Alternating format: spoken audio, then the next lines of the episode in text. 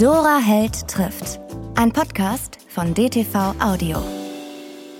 Herzlich willkommen zu einem Best-of von Dora Held trifft. Wir haben mal die schönsten Stellen zusammengesucht, das, was am nettesten und lustigsten war. Und wir beginnen mal mit dem Treffen mit mir und Carsten Düss, der Autor von Achtsam Morden. Und ich habe ihn gefragt, was ein Preisausschreiben mit seinem Lebenslauf zu tun hat, wie man als Jurist zum achtsamen Morden kommt und was er von Verona Feldbusch gelernt hat. Ich kann die Geschichte nur von meiner Seite aus erzählen. Ähm, ja. die, das war mein allererster Roman. Die ganze Buchbranche war mir äh, völlig fremd. Und ähm, ich wusste, dass der Verlag ähm, sogenannte Kofferraumexemplare vorher rausgegeben hat. Kannte ich vorher auch nicht. Also vorab Abdrücke für die Buchhändler. Damit genau sowas passiert, dass die Buchhändler halt eben sagen, finde ich toll und die sind schon mal begeistert, bevor das Buch da war. Und ähm, ich war sowieso aufgeregt und gespannt, was da irgendwie alles passiert. Und ich dachte, da passiert jetzt erstmal lange gar nichts, bis das halt eben dann auch wirklich auf dem Markt ist. Und dann bekam ich auf einmal auch eine Mail vom Heine Verlag, die gesagt haben, guck mal, was wir hier haben von Dora Held, äh, ein Zitat zu dem Buch. Wo ich dachte, finde ich toll. Mich auch gefragt, woher kommt denn das jetzt Kanntest schon? du ernsthaft Dora Held? Den Namen kannte uns. ich. Den Namen kannte ich. Ja, den Namen kannte du bist ich. nicht so meine Zielgruppe, muss ich sagen. Aber der, du kanntest den Namen? Der Name sagte mir was. Also ich hatte noch nichts von dir gelesen. Ähm, aber der Name war mir bekannt und wo ich dann gesagt habe, das finde ich jetzt gerade toll. Also da wahrgenommen zu werden, bevor das schon erscheint. Und ich weiß jetzt nicht, bei ab welcher Auflage, es wurde ja Gott sei Dank sehr schnell nachgedruckt, ähm, dein Zitat dann auch äh, hinten auf dem Cover drauf war. Und mein Zitat war, glaube ich, so viel ich weiß, auf der Vorschau. Also die Buchhändler, äh, die mich kannten, wussten, dass ich das Buch gut fand. Also nee, ich glaube, auf das, so, deswegen haben die Buchhändler so viel bestellt, weil ich gesagt habe, Leute, das ist es. Fast ausschließlich. Das Zitat fand ich auch super. Nee, das Zitat fand ich auch wunderschön. Du hattest, glaube ich, gesagt, ähm, endlich habe ich die Regeln der Achtsamkeit richtig verstanden. Was genau. für eine schräge Idee. Danke, Carsten Das. So ungefähr war das. Mein Wo Bruder hat nämlich damals ein Achtsamkeitsseminar gemacht und es mir erklärt. Und ich fand es zwar interessant, aber nicht für mich äh, lebbar. Ja. Und nach dem Buch habe ich gedacht, oh doch, das kriege ich jetzt hin. Mit etwas anderen Konsequenzen als geplant, aber ich krieg's hin. Okay. Wir reden gleich über das Buch und warum es mich so äh, begeistert hat. Ähm, du kommst ja erstmal ursprünglich aus einer ganz anderen Ecke. Ich mag das ja immer, wenn man in so Lebensläufen liest, er kommt aus einer Juristenfamilie. Mhm. Das klingt immer so wie, eine, wie aus dem Ärztehaus oder von Königsweg. Also Juristenfamilie klingt ja schon. Musstest du Jura studieren?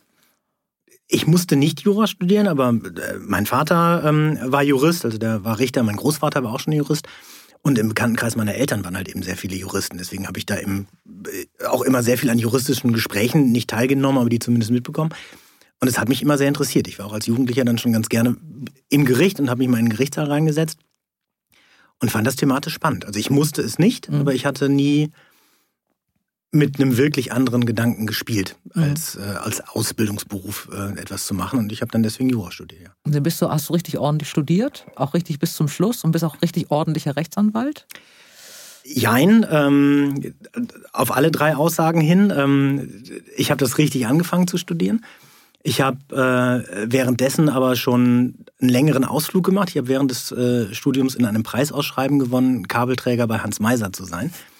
Und äh, was musste man denn da machen? Bei dem Preisausschreiben musste man eine kreative Bewerbung schicken.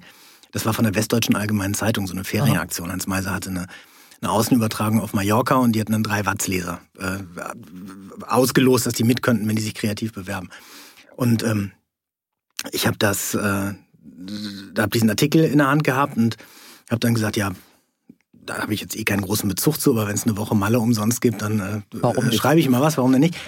Und ich habe dann einen relativ kurzen Brief geschrieben, habe dann gesagt, ähm, äh, mein Name ist Carsten Düss, ich bin unter südlicher Sonne zur Höchstleistung fähig und ich wundere mich jetzt gerade, dass Sie mich schon per Zeitungsanzeige so rufen oder suchen. Hätten Sie mich direkt angerufen, hätten Sie sich das alles sparen können. Und daraufhin bin ich dann rausgesucht worden, war eine Woche lang Kabelträger bei dieser Produktion.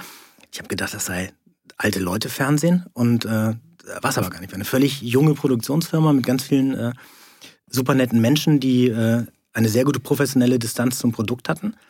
Und äh, das hat Spaß gemacht. Und nach mhm. dieser Woche ähm, habe ich da als, äh, als Kabelträger gearbeitet für die Produktionsfirma, als Best Boy, als Warm-Upper und kam so in den Fernsehbereich rein. Und habe dann, ich glaube, drei oder vier Jahre lang wirklich gar nicht mehr Jura studiert, sondern äh, im Fernsehen gearbeitet und mich dann nachher wieder dazu entschieden, Jura zu Ende zu machen. Was haben deine Eltern dazu gesagt? Die waren da nicht so sonderlich begeistert von, also weil die dann immer im Hinterkopf hatten, du musst doch irgendwie äh, was Seriöses zu Ende äh, machen was ich als selbstständiger Mensch erstmal ignoriert habe, also weil ich dadurch auch finanziell ja unabhängig war. Und äh, ausschlaggebend dafür, dass ich zu Ende studiert habe, also die Dame, die das geschafft hat, was meine Eltern nicht geschafft hatten, das war äh, Verona Feldbusch. Ja, das kann ich mir sofort vorstellen. Das ist auch so ein Typ, der einen zum Jurastudium überreden kann, ne? Äh, quasi reingedrängt. Also ich, ich, ich habe ich hab für Veronas Welt gearbeitet mhm. Und äh, da waren dann wirklich äh, zig von solchen Momenten, wo ich gesagt habe, das kann nicht wahr sein. Das ist nicht meine Welt, das mag ihre Welt sein. Aber ich möchte nicht mein Leben lang von solchen Menschen abhängig sein. Ich mhm. möchte irgendeinen Abschluss haben und sei es bloß ein Jurastudium. Und das war für mich äh, dann der Ausschlag, um zu sagen, ich studiere das jetzt mal schön zu Ende. Ich habe gerade vorgestellt, dass es gibt ja, ähm, also der Mann einer Freundin von mir ist auch Anwalt und dann habe ich immer gesagt, es ist so furchtbar, wenn man mit dem irgendwo langläuft, dann trifft man einen Nachbarn, der dann sagt, ah Mensch, du, wo ich dich gerade sehe, ich habe da so einen Ärger mit der, mit der Kfz-Werkstatt, was kann man denn da machen? Sag doch mal eben. Geht dir das als Anwalt auch so, dass du immer so an der Seite, tu mir mal eben gefallen, schreib mir mal diesen Brief hier? Ich hatte aus diesem Grund erst überlegt, Gynäkologe zu werden, habe ich aber Gott sei Dank auch nicht gemacht. Ähm, nee, hab, ich sage das immer relativ offen, sobald dann einer kommt, kannst du mir mal helfen. Äh, mal eben. Dann, du, du kannst ja, mal eben ist sowieso dann immer so ein Problem. Ähm, ich sage, du kannst mir das Problem gerne jetzt mal schildern. Und ähm, ich sage aber von vorne weg, dass ich der, der nur jetzt eine kurze Einschätzung zu gebe und ich werde sowas auch nicht bearbeiten. Mhm. Also weil ich mich da auch äh, verscheue, im Freundes- und, und, und, im engen Bekanntenkreis was zu machen. Das kann nur nach hinten losgehen. Mhm. Ähm, deswegen kann ich das ganz gut von mir ferne halten. Ja. Du hast aber nach dem Studium dann trotz Best Boy und ähm, Warm-Upper, die ja, wenn ich übersetzt, äh, Aufheizer viel schöner ja. klingen als Warm-Upper, äh, nach deiner Fernseh- ähm, Leidenschaft dann aber doch dein Studium zu Ende gemacht und auch als Anwalt gearbeitet. Du musst ja zwei Staatsexamina machen. Ja. Und ähm, das erste, das war fast so ein Wettbewerb mit meinem Vater, der ähm, mir immer gesagt hat, hier, äh, Carsten, du kannst nicht parallel zu etwas anderem nebenbei Jura studieren. Mhm. Das würde ich jetzt ganz gerne mal ausprobieren, ob das klappt. Und ich habe eigentlich bis kurz vorm Examen noch weiterhin für Fernsehproduktion gearbeitet. Mhm. Und das erste Staatsexamen funktionierte gut. Und ähm, danach hast du eine Wartezeit, also fürs Referendariat, da habe ich dann auch weitergearbeitet, aber habe auch parallel zum Referendariat noch weiter ähm, für Fernsehproduktion gearbeitet und fürs Radio. Und ähm, stand dann nachher so ein bisschen vor der Wahl, was machst du jetzt? Also ich hatte mich bei einigen Kanzleien beworben und äh, wäre da auch genommen worden.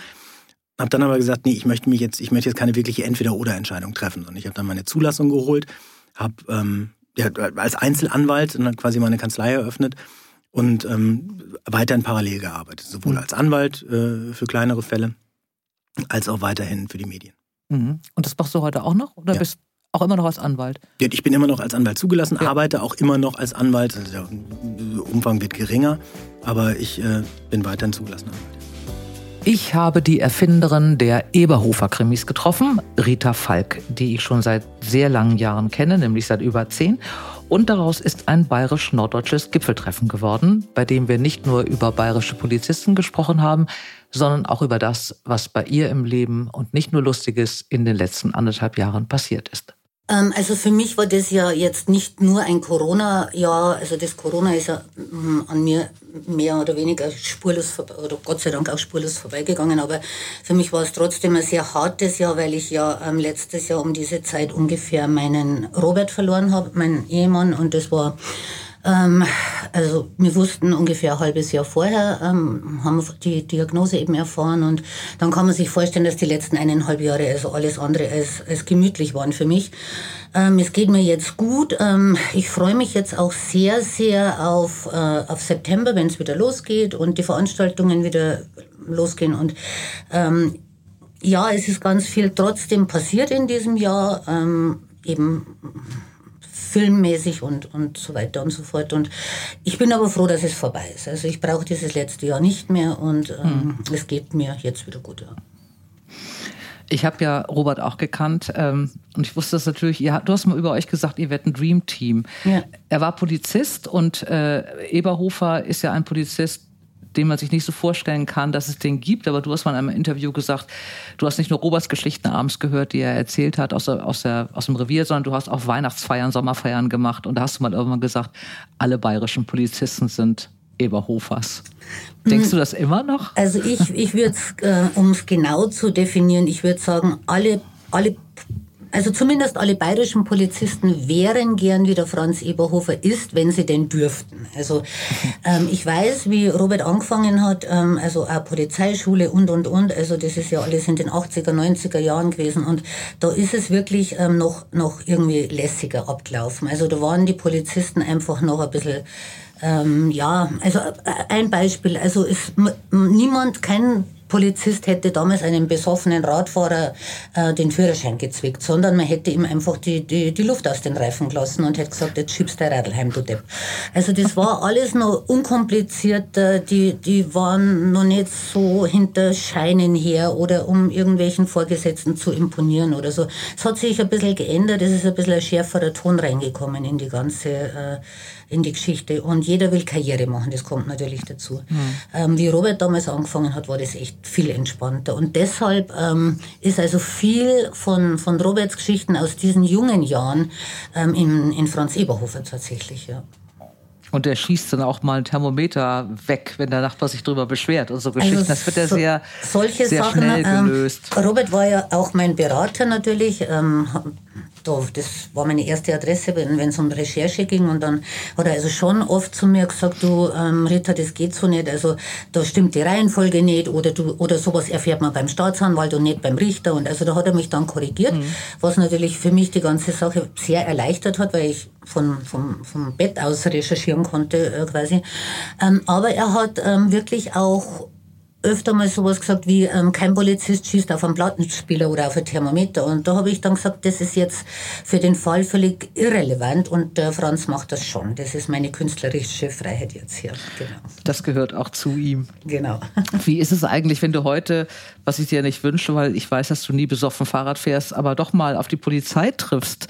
Hast du das Gefühl, du wirst heute anders behandelt? Als Bürgerin, die Rita Falk heißt und eben Ja, also ich hat? muss sagen, mir, mir, mir wuckt immer eine riesige Sympathiewelle entgegen. Also ich habe auch bei meinen Lesungen ganz, ganz viel äh, Polizisten und die sind wahnsinnig nett und lieb und freuen sich und, ähm, und ich kriege ganz viele Visitenkarten zugesteckt immer und, und die sagen dann, gell, Frau Falk, wenn Sie mal was wissen wollen, einfach anrufen auf dem kurzen Dienstweg und so. Also das ist ganz, ganz toll. Also freue ich mich schon sehr. Wer einen Podcast über Büchermensch macht, kommt um eine der großen Frauen nicht drum herum, Christine Westermann. Ich durfte mit ihr sprechen über ihre Anfänge, über ihre Pläne, Stärken, Schwächen, Radio oder Fernsehen, raue Stimmen und die Liebe zum Lesen. War das klar, dass Sie Journalistin werden wollten? Ähm, also nicht von Geburt an, aber ähm, ich hatte ein sehr inniges Verhältnis zu meinem Vater mein Vater wollte, dass ich Lehrerin werde, weil mein Vater ähm, einfach bedacht darauf war, dass ich gut versorgt bin, und zwar von Anfang an. Und dann dachte er eben so Beamtenlaufbahn. Und dann ist er leider sehr früh gestorben, als ich zwölf war. Und dann habe ich meinen eigenen Kopf entwickeln können und meine Mutter war Sekretärin beim Mannheimer Morgen und dann mhm. ähm, durfte ich Sonntagsdienste da machen und Faxe von A nach B tragen und für die Redakteure Kuchen holen, Kaffee kochen, was man so macht. Und ich war vor allen Dingen in der Lokalredaktion und dann durfte ich ab und zu so beim Polizeibericht so Meldungen schreiben. Mhm. Und das habe ich offensichtlich ganz gut gemacht. Und dann haben sie mich äh, ins Kino geschickt, in so C-Filme also Django, die Geier stehen Schlange oder irgend sowas. Und das habe ich auch ganz gut gemacht und dann haben, haben die mich immer mal wieder beschäftigt. Dann habe ich noch, als ich ähm, noch auf dem Gymnasium war, habe ich meinen ersten Dreispalter geschrieben. Da bin ich mit der Heilsarmee durchs Mannheimer Hafenviertel gegangen. Mannheim hat einen ziemlich großen Hafen. Mhm. Und das, und das stand in der Zeitung. Und mein Mathelehrer, der mich am liebsten, glaube ich, vernichtet hätte, aber ich ihn auch. Der hat dann äh, gesagt, Westermann, ist das von Ihnen? Und da konnte ich zum ersten Mal auch in der Mathestunde richtig stolz sein. Und da war klar, da war ich komplett infiziert. Und dann habe ich noch ähm, äh, ich habe noch vor dem Abitur oder während des Abiturs die Prüfung in München bestanden und Volontariat bei Mannheimer Morgen habe ich eigentlich nicht gemacht, sondern diese Zeit, die ich dann immer in diesen Sonntagsdiensten verbracht habe, die ist mir quasi anerkannt worden als Volontariat, so dass mhm. ich mit 20 dann nach München auf die Schule gegangen bin und und die absolviert habe und dann habe ich ähm, ein ZDF-Volontariat gemacht. Das habe ich aber eigentlich nur gemacht, weil alle immer zu mir gesagt haben, du brauchst eine Planstelle und ich wollte keine Planstelle, weil ich wirklich dachte, wenn man eine Planstelle hat, muss man was planen. Und ich wollte nichts planen. Ich wollte Journalistin sein. Und dann habe ich das Volontariat gemacht. Und dann bin ich, also ich bin jetzt seit 50 Jahren, bin ich freier Mitarbeiter äh, mit Absicht, also mit all den mhm. Höhen, Tiefen, mit den Existenzängsten, die man einfach hat, mit dem Rausfliegen ohne Grund aus Sendern. Und ähm, aber ich kann dir so im Rückblick sagen, alles richtig gemacht. Mhm. Und das schreibende, der schreibende Journalismus, das war nicht ihres. Sie wollten schon Radio und Fernsehen machen. Doch, das ist schon, das ist schon auch meins, aber durch dieses durch dieses ähm, Volontariat oder was sich an die Journalistenschule anschließt, da macht man so zwei Praktika, bin ich mhm. zum ZDF nach, Main, nach Wiesbaden saßen die damals gekommen und da habe ich einfach bei der Drehscheibe meine erste Station gehabt und die haben mich relativ schnell auch Moderationen schreiben lassen, Probemoderation. Mhm. Da bin ich einfach so parallel mitgelaufen und da habe ich kleine Filme gemacht und ähm, ich glaube, es dauert eine Weile, bis man weiß, was man wirklich gut kann. Und ich glaube, bei mir hat das, ach, das hat bestimmt 20, 25 Jahre gebraucht, bis ich begriffen habe, dass meine Stärke darin liegt, ähm, Menschen zuzuhören und Interviews zu machen. Und äh, ich habe viele Radiosendungen gemacht, in denen auch viele Interviews vorkamen.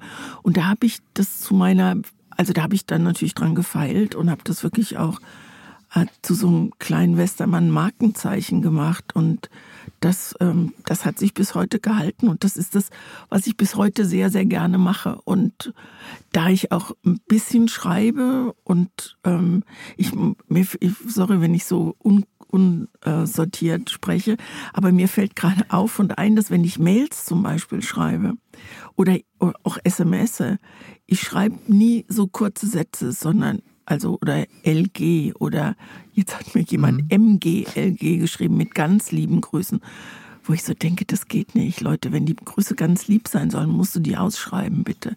So, also ich habe schon mein ganzes Leben lang eigentlich formuliert und das macht mir großen Spaß. Ich habe das auch nicht mehr gemacht, seit ich mitbekommen habe, dass das ähm, Autokorrekturprogramm aus LGD macht das immer den äh, KGB. Und da habe ich gedacht, das ist vielleicht irgendwie auch blöd. Das ist mir lange nicht aufgefallen. Ich habe es, glaube ich, zweimal gemacht. Ich finde es unsäglich.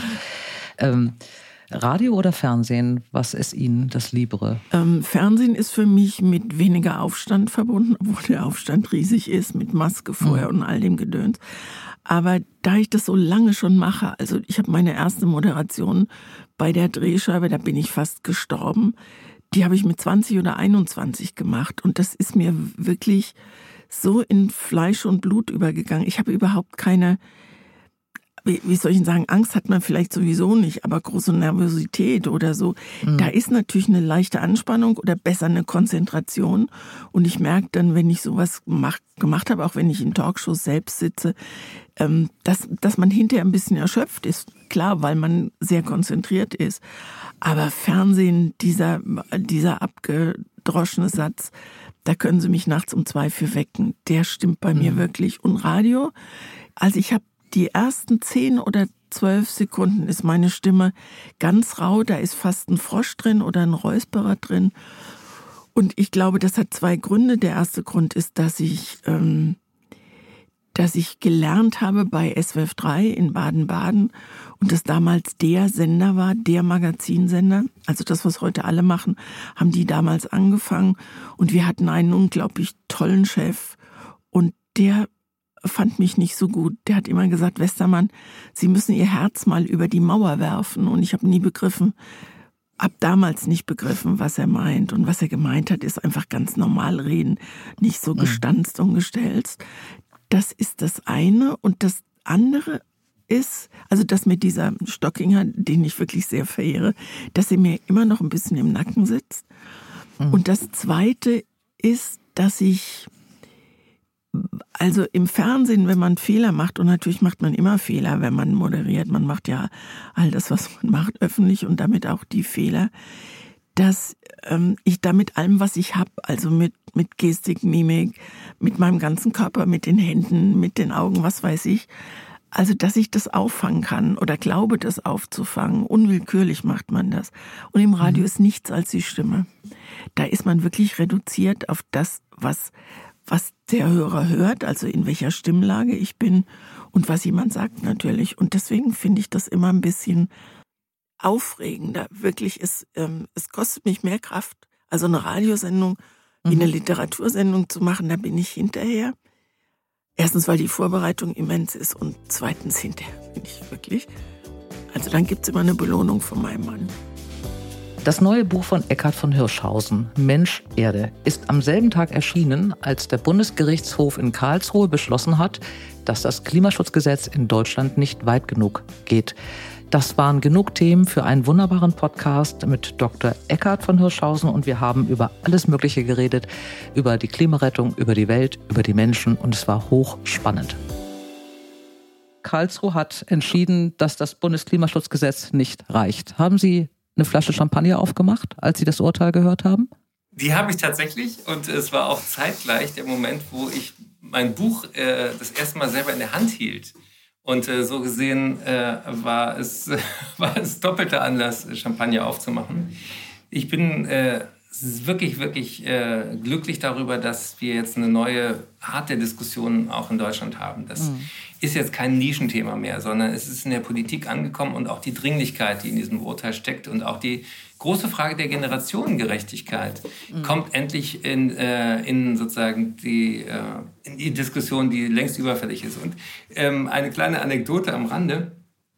Ich hatte ähm, äh, mit der Verlegerin und der Lektorin äh, und meiner Managerin lange Auseinandersetzungen über, den, über die letzten drei Kapitel in dem Buch. Mhm. Ähm, weil die, die Struktur, Sie haben es ja auch, glaube ich, nur als PDF lesen können und jetzt, wenn ich es in der Hand halte, ist es wirklich ein sinnliches Vergnügen, weil es eben äh, einer Idee von mir folgend die Körperfunktionen durchgeht. Das heißt, also mhm. ich sagte, woran scheitert eigentlich Klimakommunikation? Oft daran, dass wir über Eisbären reden und über Meeresspiegel und über CO2-Emissionen und wir, wir sehen das CO2 nicht und dann heißt es immer, das sind Tonnen CO2 und kein Mensch kann sich vorstellen, dass Luft was wiegt und so weiter. Also da gibt es ganz viel psychologische Hindernisse. Und deswegen habe ich gedacht, was ist das Einfachste? Was ist das medizinisch-ärztliche? Was, womit kenne ich mich aus? Natürlich der Körper. Und deswegen habe ich wirklich gedacht, ich mache die Kapitel so simpel wie es geht Einatmen, ausatmen, Wasser trinken, Wasser lassen, ähm, kommen und gehen, also Mobilität hin und weg und so weiter. Und äh, das geht erstaunlich gut auf. Und dann, dann ging äh, der Streit los. Endet das Buch dort? Oder geht es jetzt noch weiter? Nämlich, wenn ich erkannt habe, dass die Klimakrise die Gesundheit von jedem von uns und unserer Familien und unseren Kindern und Enkeln massiv beeinträchtigt, also überhaupt kein abstraktes physikalisches Phänomen ist, sondern wirklich uns an die Substanz geht, kann ich dann aufhören, an dieser Stelle das klargemacht zu haben? Oder ist es nicht genau meine Pflicht, auch noch zu zeigen, was sind jetzt die nächsten Schritte, die sich daraus ergeben? Mhm. Und dann wird das Buch politischer, dann äh, gehe ich auf äh, die Lösungsvorschläge ein, die es gibt. Ich gehe auch darauf ein, dass äh, bestimmte Industrien, sprich vor allen Dingen die Kohleindustrie, kein Interesse daran hat, dass es schnell geht, obwohl es schnell gehen muss. Und ich habe eben ein Kapitel über Rechtsverfahren. Mhm. Und, das, und da sagten einige der Menschen eben, die da mitentscheiden, dann, äh, weil ich viel zu viel geschrieben hatte. Ich hatte 800 und 1000 Seiten, jetzt ist es eingedampft auf die Hälfte. Aber ähm, dann sagten, ja, wen interessiert denn sowas hier, Gerichtsverfahren? Das ist doch sehr, sehr weit weg von unseren üblichen Lesern. Da sagte ich, nee, das ist, äh, das ist eine der kreativen Wege, dieses Thema voranzubringen. Und dass das jetzt mit dem Bundesverfassungsgericht genau an dem Tag äh, mhm. rauskam, wo mein Buch äh, vor mir lag, das ist... Äh, haben Sie völlig recht. Da hätte ich noch eine zweite Flasche Shampoos drauf auf, äh, aufmachen können.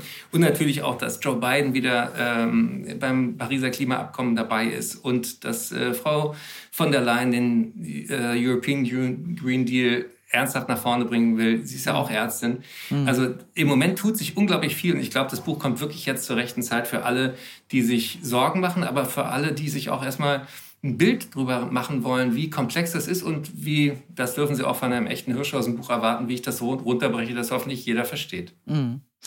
Ja, das, das fand ich schon wirklich äh, gut gelöst und genial gelöst, dass man auch diese, also die Klimakatastrophendiskussion oder die Klimaschutzdiskussion hat ja auch immer was mit Moral zu tun. Und bei den, ich glaube, das größte Problem ist bei diesem ganzen Thema, dass man immer so den Finger hebt und sagt, aber ihr müsst das so und so machen. Und das ist natürlich irgendwie eine andere Geschichte, wenn man einfach äh, andere Beispiele bekommt und das wirklich runterbricht, dass man dann auch wirklich merkt, okay, das geht mich dann doch letztlich was an. Äh, auch wenn ich eben kein 22 mehr bin und noch äh, 70 oder 60 Jahre zu leben habe oder so, klar. Ähm, ja, wir sind ja un ungefähr eine Generation. Wir sind beide in den 60ern geboren, mhm. ohne zu viel zu verraten. Und ähm, wir hatten es natürlich auch mega, mega komfortabel. Also meine Eltern sind noch geflüchtet, die hatten diese Nachkriegserlebnisse, die hatten noch Mangel und äh, die, die Generation der Boomer, so werden wir immer gerne genannt, mhm. die hatten äh, keine Kriege, die hatten keine äh, Katastrophen in ihrem Leben zu verarbeiten und keine Verluste von allem, was man hatte. Und ähm, wir dachten, das geht immer so weiter. Und auf eine Art und Weise haben ja die Fridays dann uns auch alle sozusagen aufgeweckt mit diesem Spruch, wir sind hier, wir sind laut, weil ihr uns die Zukunft klaut. Und wir mhm. dachten auch, wir, wir, wir sind doch eigentlich welche von den Guten. Wir trennen noch unseren Müll und wir haben sogar auch einen Jutebeutel äh, daheim, wenn wir mit dem Diesel zum, zum, zum Supermarkt fahren. Aber das reicht eben nicht. Das Schöne an diesem Podcast ist ja auch, dass ich mir meine Gäste selber aussuchen kann und mir auch mal welche wünschen kann. Und gewünscht habe ich mir dieses Mal unter anderem die wunderbare Helga Schubert, die mit 80 noch den Bachmann-Preis bekommen hat. Und das mit einem der schönsten Bücher dieses Jahres. Das Buch heißt Vom Aufstehen. Und ich durfte mit ihr reden über Liebe, über Schreiben, über Malerei und über ihre Lebensaufgaben. Was war Ihre erste Reaktion, als Sie gewusst haben, dass Sie die Bachmann-Preisträgerin sind? Ich habe hier gesessen äh, mit einem iPad, das vom ORF ja zur Verfügung gestellt wurde. Ich habe noch nie mit einem iPad gearbeitet. Es musste ja alles digital sein. Mhm. Und äh, draußen äh, stand schon bereits mein Sohn weil ich den gebeten habe zu kommen, weil ähm, mein, ich bin für meinen Mann 24 Stunden zuständig für die Pflege und er stand also praktisch mit Blick auf meinen Mann, wenn, ob der ein Bedürfnis hat und auf mich draußen im Garten und äh, hat äh, mich angeguckt und ich kriegte jetzt die Mitteilung, die Jury hat sich jetzt für mich entschieden. Das war ja auch noch Laura Freudenthaler, das war ja dann noch zum Schluss eine Stichwahl. Mhm. Und ich habe gedacht, das sind alles gute Leute, sind junge Leute und äh, mich 80-Jährige, warum geben die mir den Preis? Ich habe mich wahnsinnig gefreut und dann dachte ich, ob ich irgendwie privilegiert bin durchs Alter oder so. äh, und dann äh, hatte mein Sohn sein Handy vor sich und sagte, es äh, gäbe bereits schon im Internet eine Meldung. Also die kam praktisch zeitgleich. Und es war ja. äh, so ein wunderbarer Sommertag. Und äh, ich habe in dem Moment gedacht, äh, mein Leben äh, kommt wieder zu mir zurück. Ich hatte mich mhm. sehr stark zurückgezogen. Mhm. Ja, man muss dazu sagen, ich kannte sie. Ich bin seit, ich habe 1981 Abitur gemacht im Deutsch-Leistungskurs, war immer im Buchhandel. Da kommt man auch um den Namen Helga Schubert natürlich nicht herum. Ich kannte sie, aber sie haben eigentlich 20 Jahre nichts veröffentlicht, wenn ich da richtig bin. Also es ist ewig lange her. Ja. Ähm, sie haben, das habe ich hier irgendwo aufgeschrieben, weil ich ja das alles ordentlich machen wollte, ja. ungefähr 20 Bücher geschrieben in ihrem Leben. Kinderbücher, äh, Geschichten, ähm, Sachbücher, sehr, sehr gute Sachbücher. Ähm, haben sie haben Drehbücher geschrieben Filmvorlagen ja. äh, geschrieben. Aber es ist eben wirklich lange, lange her. Ähm, Sie haben aber trotzdem weitergeschrieben. Ja. Also was haben Sie gemacht in den letzten 20 Jahren? Wo waren ja, Sie da? Also äh, ich bin, sagen wir mal, muss ich, weil ich mich ja sonst fast schäme, 17 Jahre. Also 2003 ist das äh, letzte erschienen und da hatte ich mich äh, sehr, sehr reingekniet über die ermordeten Psychiatriepatienten innerhalb der sogenannten Euthanasie-Aktion der Nazis hier in Schwerin. Mhm. Und äh, da kriegte ich einen ziemlichen Rückschlag, weil hier eigentlich äh, dort in der Ort, im Ort des der Morde, ja, niemand was davon äh, wissen wollte. Und dann kam so die Einladung von anderen äh, politischen, äh, für politische Bildung und so, äh, die Einladung von den Zentralen. Und da merkte ich, ich bin ganz und gar abgeglitten eigentlich ins Dokumentarische. Die interessierten sich für mich immer zu, äh, da kamen dann Behindertenverbände und, äh, und so. Also es, es ging dann ganz stark ins Sachliche. Und ich hatte es überhaupt nicht als Sachbuch geschrieben. Und da habe ich auch begonnen, ein bisschen an mir zu zweifeln. Und gleichzeitig ich war also dauernd in Gymnasien unterwegs und da ging es immer um das äh, Problem der Diktatur und der offenen Gesellschaft. Und dann wollte ich immer zu alle missionieren, dass sie die offene Gesellschaft, in der sie jetzt leben, besser finden sollen, als sie es finden. Also, also und dann war es 2006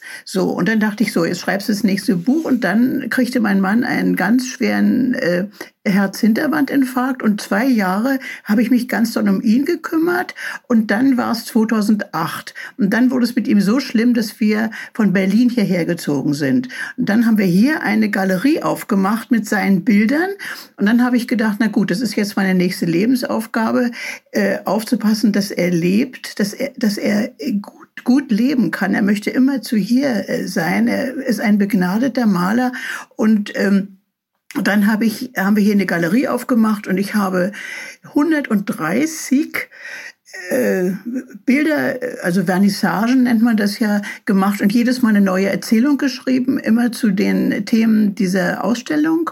Und äh, dann habe ich zunehmend gemerkt, es kamen bis zu 70 Leute und dann habe ich zunehmend gemerkt, ich also immer geschrieben, geschrieben, Erzählungen, kurze Erzählungen geschrieben. Dann haben sie mich um Anthologien gebeten, hier verschiedene Verlage, aber da waren immer andere die Herausgeber. Und dann habe ich hier gemerkt an der Reaktion der derjenigen Menschen, die hier zu uns zu den Bilderwechsel kamen, bis zu 70 Menschen kamen, dass die meine Geschichten hören wollten. Die wollten die Bilder meines Mannes sehen und gar nicht groß äh, jetzt Erklärungen dazu, sondern und jetzt ihre Geschichte. Und äh, das war eine so jahrelange Rückmeldung des sogenannten Bildungsbürgertums, äh, was ja auch von weit her dann schließlich kam, aus Berlin und Cuxhaven und Hamburg und Rostock kamen die Leute und äh, meldeten sich an und äh, haben sich ganz regelmäßig hier wieder eingefunden. Jeden ersten Sonnabend im Monat zwölf Jahre lang. Das ist meine Veröffentlichung gewesen. Dann habe ich sämtliche Bilder, die er gemacht hat, da habe ich 16 Bände seiner Bilder veröffentlicht, habe dazu Texte geschrieben, habe ganz viele Kataloge geschrieben. Also ich habe mich praktisch, das sagt, hat mir dann jemand gesagt, ich glaube, das war die Frau Graf, die Literaturagentin, ich hätte mich ein bisschen benommen äh, wie Paula Moders Sohn. Die hat ja auch im Grunde genommen diese Tragik, dass sie diesen begabten Otto da, Otto Modersohn äh, zum Partner hatte und die ist schließlich nach Paris geflohen, um ihr eigenes zu machen.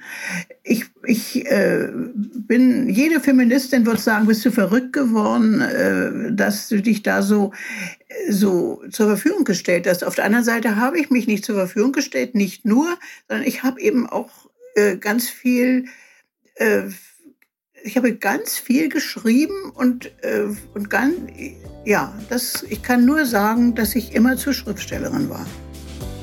Florian Schröder steht auf jeder Bühne, ist überall im Fernsehen und im Rundfunk und an einem Tag war er bei mir.